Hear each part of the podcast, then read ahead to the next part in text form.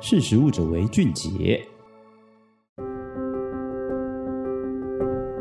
Hello，大家好，欢迎收听《识食物者为俊杰》，我是杰谦。今天要来跟大家聊聊这个日本的研究团队，他们从基改番茄里面萃取出了一种具有显著抗发炎功效的甜菜色素，而这种成分呢，未来有机会成为保健食品的原料哦。我们都知道番茄呢，它含有各种的营养素。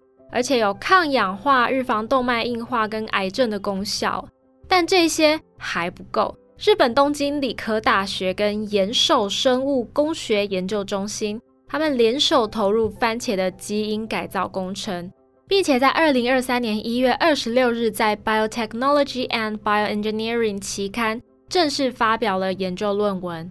那他们公开团队已经生产出含有显著抗发炎作用的甜菜色素的番茄哦。那甜菜色素是什么呢？它其实原本就存在于自然界当中，而且只有在石竹目的植物中可以找到，像是仙人掌啊、康乃馨、苋菜、冰草、甜菜，或者是一些食虫动物和高等真菌都可以发现这个甜菜色素。而且这种含氮的水溶性植物色素会让蔬果呈现红紫色或是黄色，经常被用来当做食用色素的原料哦。那过往有很多的研究指出，甜菜色素它具有强大的抗氧化功效，有机会用来对抗各种疾病啊，或者是成为保健食品的潜在原料。所以呢，日本的研究团队就利用代谢工程，将非食竹目的植物进行基因改造。让甜菜色素可以更容易被取得。其实，基因转植的甜菜色素积累植物的相关研究已经行之有年了，但是在保健食品原料的应用上，可能就没有那么多的研究。所以呢，日本学者希望透过基因改造番茄和马铃薯来生产更稳定的甜菜色素。对此呢，东京理科大学先进工学部的有村元一郎教授就表示。研究团队已经成功在马铃薯和番茄上进行甜菜苷以及异甜菜苷的内源性积累。跟野生型的作物相比呢，这些色素积累会让成熟的番茄跟马铃薯呈现深红色。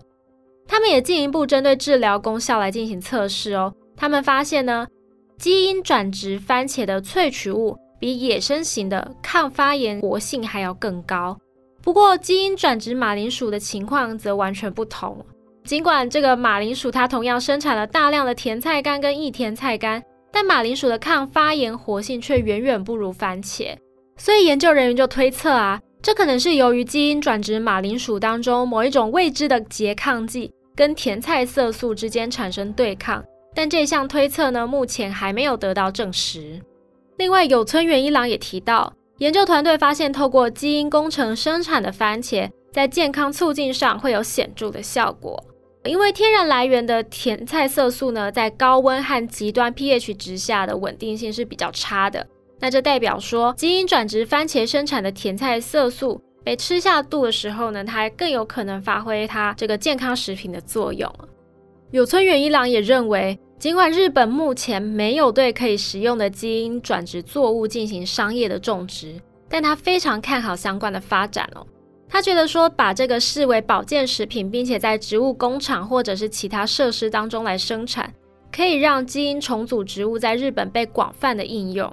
那研究团队也相信说，甜菜色素的基因改造工程可以增加健康食品的供应量，并且为消费者带来健康上的好处。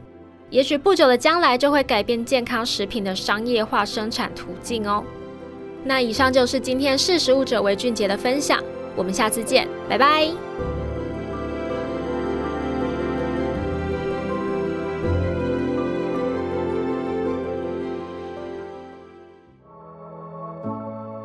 识时务者为俊杰。